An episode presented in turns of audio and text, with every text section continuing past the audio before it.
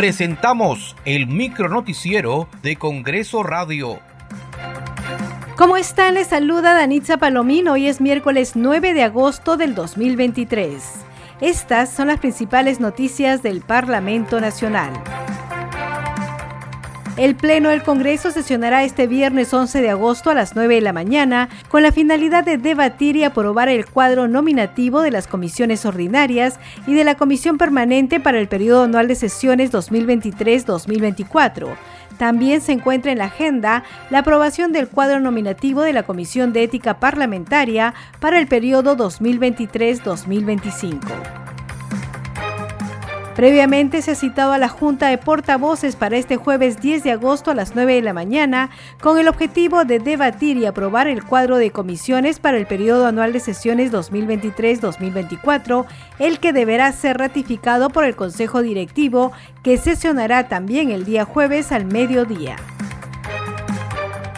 El presidente del Congreso, Alejandro Soto Reyes, anunció que luego de una reunión con el ministro de Economía y Finanzas, Alex Contreras, y alcaldes del departamento de Cajamarca, se coordinó, previa evaluación técnica del sector, dar un adelanto de los recursos del canon minero para las municipalidades de esa región a fin de continuar con sus obras de desarrollo.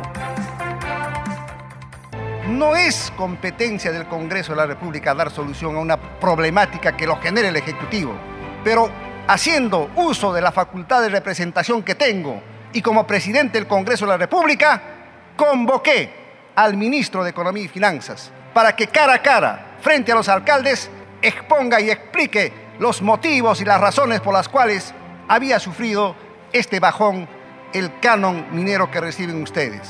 Las explicaciones se dieron, las palabras se pueden dar, pero en ese mismo instante exigí una pronta solución al problema y hemos llegado a un feliz acuerdo. La congresista Patricia Chirinos de la bancada Avanza País presentó una denuncia constitucional en contra del expresidente Martín Vizcarra, ex titulares del Consejo de Ministros y otros por la disolución del Congreso efectuado el 30 de septiembre del 2019 y dos personas, eh, empezando por el expresidente Martín Vizcarra, continuando con Salvador del Solar, así también todos los ministros, todo el gabinete y además tres miembros del Tribunal Constitucional de ese entonces. Muchas gracias por acompañarnos en esta edición. Nos reencontramos mañana. Hasta aquí el micronoticiero de Congreso Radio, una producción de la Oficina de Comunicaciones del Congreso de la República.